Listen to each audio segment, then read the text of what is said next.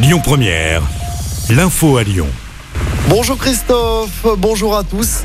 Un appel à témoins lancé après la disparition d'une adolescente près de Lyon.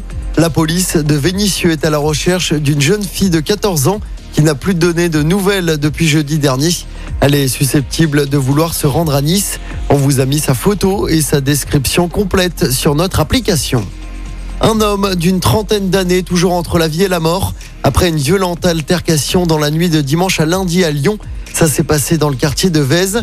La victime a été frappée à la tête avec une bouteille avant de recevoir un coup de couteau. Le suspect, âgé d'une cinquantaine d'années, a été interpellé puis placé en garde à vue.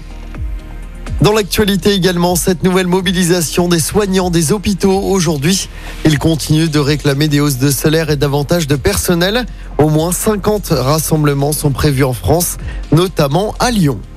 Les agents de la ville de Lyon sont également en grève aujourd'hui. Un préavis a été déposé par la CGT.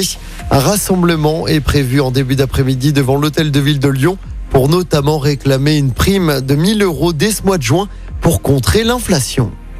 Vous allez peut-être recevoir un message d'alerte sur votre téléphone aujourd'hui.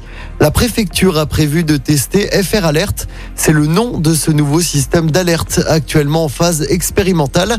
Un exercice de sécurité sera mené à la gare de triage de Cibelin.